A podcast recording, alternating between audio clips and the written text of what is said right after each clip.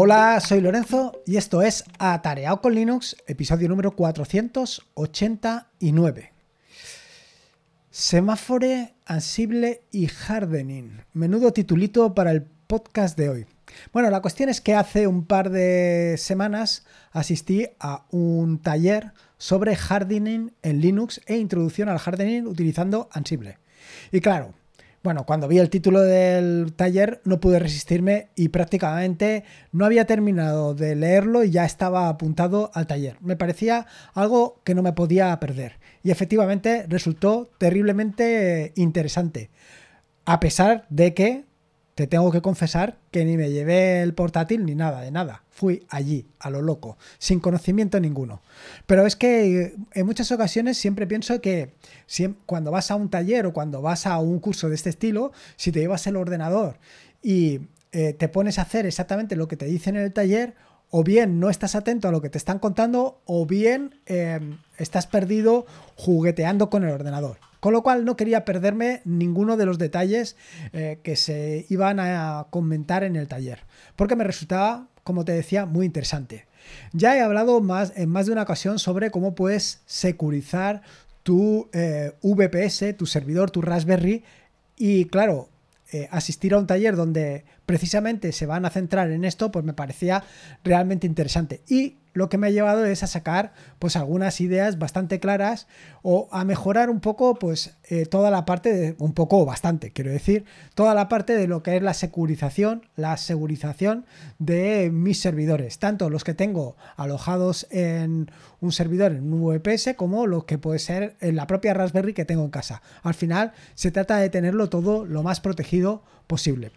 Como te decía, este taller al que asistí hace un par de semanas eh, se impartió en Linux Center gracias a Slimbook y lo impartió en concreto Jesús Amorós. Y la verdad es que, como te digo, fue muy interesante y te recomiendo que le eches un vistazo porque seguro que vas a sacar cosas más que interesantes. Bueno, la cuestión es que esto, pues, eh, como te puedes hacer una idea, eh, solamente sirvió de acicate para que me pusiera rápidamente a pues, investigar un poco en qué situación se encontraban los servidores que yo vengo utilizando. Al final, ¿qué es esto del hardening? Porque yo la primera vez que escuché hardening en mi vida estaba pensando en qué vamos a hacer ahora, plantar flores o plantar amapolas en un servidor Linux. ¿De qué estamos hablando? Pero no, al final hardening no, se, no empieza con J, sino empieza con H. Y no se trata nada más que de pues, endurecer las medidas que tiene tu servidor para evitar que otras personas pues, consigan o por lo menos intenten eh, acceder a tu servidor. Y al final todo lo que tienes allí en producción pues se vea perjudicado. Simplemente se trata de eso. Entonces, ¿qué medidas hay que adoptar para conseguir que esto, pues, por lo menos poner las cosas lo más difíciles posible? Al final, bueno, pues hay muchísimas eh, reglas y muchísimas eh, operaciones que se pueden hacer para conseguir endurecer el acceso a tu servidor. Y en muchas ocasiones simplemente se trata de aplicar una serie de reglas. Luego, pues al final, lo más importante es tener conocimiento. Por eso, insisto, eh, para determinadas cosas eh, lo mejor es hablar con verdaderos profesionales y que te cuenten exactamente qué es lo que tienes que hacer. Pero a nivel de tus servidores, probablemente conseguir eh, las reglas que puedes encontrar en este en las notas de este podcast, pues va a ser más que suficiente. Y no solamente esto, sino que además te voy a hablar precisamente de las herramientas que estoy utilizando a raíz un poco de pues, lo que saqué en conclusión de este taller de, Jesús. La cuestión es que hace ya algún tiempo que eh, vengo trabajando con Ansible, con Ansible, con Ansible, con Ansible, bueno, como lo quieras llamar, con Ansible. Llevo bastante tiempo trabajando con él. De hecho, en la página web puedes encontrar un tutorial inconcluso sobre Ansible. Todavía me quedan tres o cuatro capítulos por completar, pero bueno, espero que este año sí que pueda darlos con él. Y si acabas de llegar a esto, si después de leer el título del podcast no te has ido corriendo pensando de que me había vuelto loco, pues contarte un poco qué es Ansible. Y Ansible no es nada más ni nada menos que una manera de decirle a un servidor remoto, incluso a tu servidor local, qué es lo que tiene que hacer. Es decir, simplemente se trata de darle una serie de tareas, de cosas que tiene que hacer. Por ejemplo, actualizarse, Por ejemplo, instalar una serie de paquetes. Por ejemplo, em, ¿qué te puedo decir yo? Instalar eh, Docker o instalar incluso un... Uh, o levantar un Docker Compose. Todo ese tipo de cosas que normalmente puedes hacerlas de distintas maneras, pues con Ansible los puedes hacer a través de una sencilla receta. Porque al final eh, esto de los playbooks de Ansible no son ni más ni menos que recetas, recetas de cosas que hay que hacer. Pero además con una característica fundamental, y es que Ansible es idempotente. Es decir, que eh, tú le vas a decir no qué es lo que tiene que hacer, sino cómo tiene que quedar una vez haya concluido su trabajo.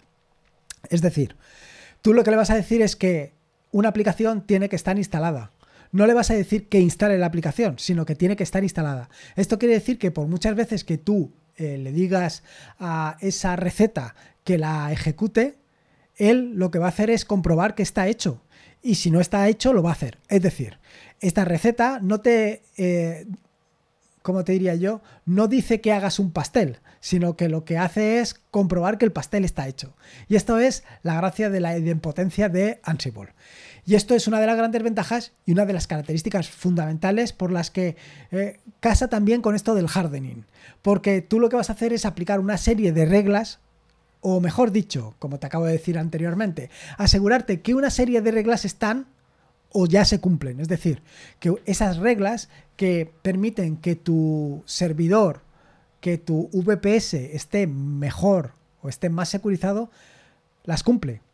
De manera que cuando tú pases esa receta, veas que todas esas se cumplen y no las has tenido que aplicar una y otra vez, sino que simplemente estás comprobando que esas reglas se cumplen. En fin, eh, es muy sencillo. Simplemente tienes que pensarlo así. Simplemente tienes que pensar en algo como lo que tiene que estar hecho. En fin, como te digo, a mí Ansible es algo que me gusta muchísimo precisamente por las posibilidades que te da por dos ventajas fundamentales o por tres eh, ventajas fundamentales. La primera de las ventajas fundamentales que tiene es que eh, al final son recetas, recetas que puedes aplicar en diferentes servidores.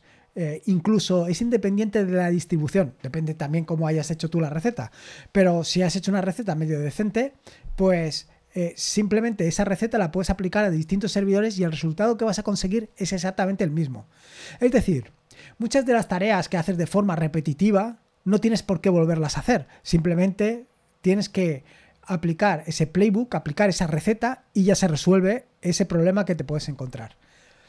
Esta es una de las grandes ventajas que tiene. Claro, la otra ventaja es que simplemente tienes que tener recetas y cuantas más recetas tengas, mejor.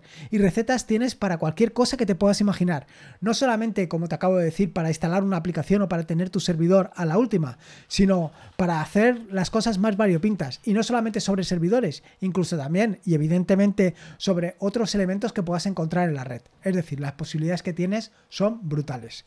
Esto por la parte de Ansible. Luego está la siguiente pata, que es semáforo.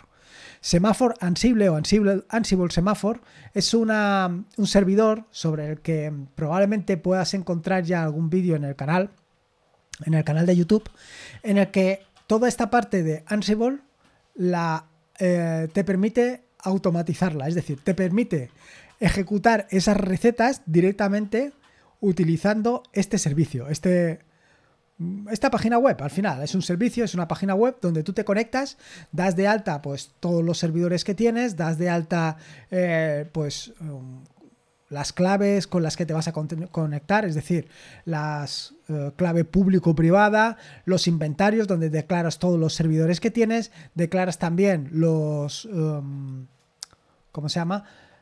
Los, las tareas que se tienen que hacer, todo esto lo declaras y luego simplemente tienes que decirle, ejecútame esta tarea en este servidor o ejecútame todas estas tareas en este servidor. Y él las ejecuta. Y además no te tienes que preocupar de si se están ejecutando nada. Tú simplemente lo pones en marcha, él se ejecuta y luego simplemente tienes que comprobar el resultado. Y esta es la otra gran pata de la que te quería hablar. Quiero decir que al final te quería hablar de estas tres grandes patas. Por una parte el hardening, por otra parte Ansible y por otra parte Ansible semáforo o semáforo Ansible. Eh, cualquiera de estas tres patas eh, van a, mm, ¿cómo te diría? Van a formar un todo. Y van a formar un todo porque eh, en estos días y a raíz un poco del taller en el que se planteaba cómo podías levantar o cómo podías elevar la, el nivel de seguridad de un servidor por encima del 80, de un nivel de 80, eh, bueno, esto tendrías que ver el vídeo.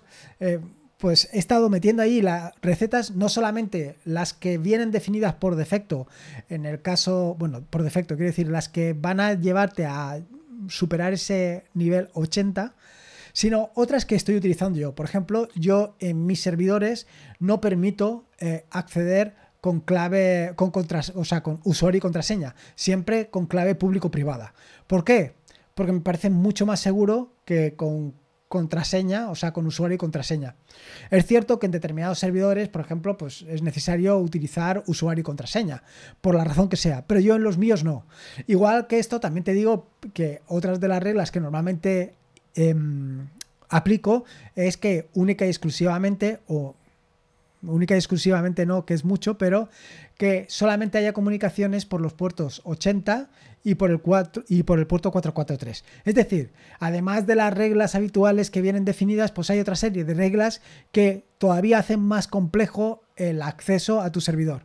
Esto no quiere decir que aplicando todas las reglas sea imposible acceder a tu servidor, pero bueno, no se trata de eh, que sea imposible, se trata de poner la mayor parte o la mayor cantidad de dificultades para evitar que otra persona pueda acceder a tu equipo. O que no simplemente una persona, simplemente pues lo, que sea, vaya.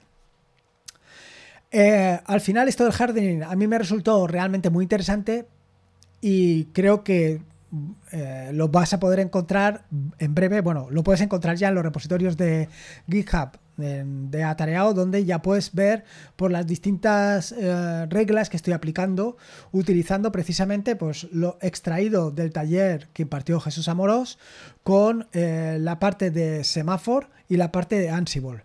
Eh, voy a intentar crear un artículo para explicar todo, para explicar todo el funcionamiento y sobre todo para intentar dejarlo lo, todo lo más automatizado posible.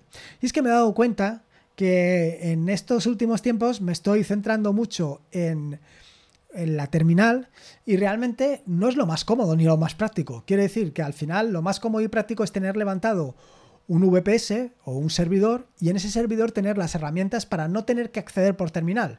Es decir, por ejemplo, en el caso de los playbooks, en el caso de las recetas eh, para, por ejemplo, instalar aplicaciones, para instalar servicios, para instalar paquetes, pues estos todo esto yo lo puedo hacer directamente desde, por ejemplo, mm, una herramienta cualquiera, como puede ser eh, Visual Studio Code. Esto, subirlo directamente a Gitea, que es el servidor que estoy utilizando actualmente de Git. Eh, lo estoy compaginando con GitHub, es decir, mucho de lo que vas a encontrar en GitHub, además lo tengo en Gitea. ¿Por qué en esta combinación? Bueno, pues mis cosas, cosas, cosas mías. Entonces, eh, quiero decir, eh, puedo editar en Visual Studio Code, subirlo a Gitea directamente, todo esto sin tocar terminal en absoluto, y luego desplegarlo en una máquina en concreto utilizando semáforo. Y en todo este movimiento en ningún momento he tenido que pasar por terminal. Y creo que esto es importante. Creo que esto es importante por lo que te estaba diciendo. Creo que me estoy centrando últimamente mucho en eh, la, la terminal y hay mucha gente que, por lo que sea, pues eh, no le tiene eh, el aprecio que yo le puedo tener. Y no solamente se trata del aprecio, sino muchas veces se trata de la comodidad. Es decir, que para desplegar o para poner en marcha un servicio tengas que acceder a un determinado servidor, bueno, pues está bien. Pero cuando tienes que acceder a 10, 20 o 30 servidores, pues ya no es tan cómodo. Y no solamente esto, cuando tienes que ver los logs de 10 o 20 servidores, pues tener que acceder directamente vía terminal, pues realmente no es ni mucho menos cómodo. Es verdaderamente incómodo. Así que echar un paso atrás, que es lo que voy a intentar en las próximas semanas, intentar ejecutarlo todo fuera de la terminal, es decir, directamente fuera en servicios, pues es algo que me parece realmente interesante y es algo con lo que estoy muy, pero que muy motivado. Así que nada, te he dejado aquí las tres patas del mm, curso, del taller de Jesús. Bueno, combinado con lo que yo estuve haciendo, evidentemente. Quiero decir, está la parte del taller, pero luego pues la parte del semáforo y todo lo que puedes encontrar en atareado.es referente a Ansible. Ya te digo, me faltan ahí tres o cuatro capítulos del taller de Ansible, bueno, perdón, del tutorial de Ansible, pero no te preocupes que le voy a dar para que estén completos y sobre todo para exprimir semáforo y puedas aprovecharlo lo máximo posible. Y nada más, esto es un poco lo que te quería contar en este episodio del podcast. Espero que te haya gustado este nuevo episodio del podcast y espero que lo hayas disfrutado. Recordarte, y ya sé que da mucha pereza, pero esa valoración en Evox, en Apple Podcasts, en Spotify, en ChatGPT, pues me viene fantástico para conocer este proyecto y que mucha más gente pueda disfrutar de todo esto. Espero que te haya gustado sinceramente este nuevo episodio del podcast y que le saques provecho. Recordarte que este es un podcast de la red de podcast de sospechosos habituales, donde puedes encontrar fantásticos y maravillosos podcasts. Puedes suscribirte a la red de podcast de sospechosos habituales en fitpress.me barra sospechosos habituales. Y por último, y como te digo siempre, recordarte que la vida son dos días y uno ya ha pasado. Así que disfruta si no hubiera mañana y si puede ser con Linux y en este caso con Ansible y Hardening, mejor que mejor. Un saludo y nos escuchamos el próximo jueves. Hasta luego.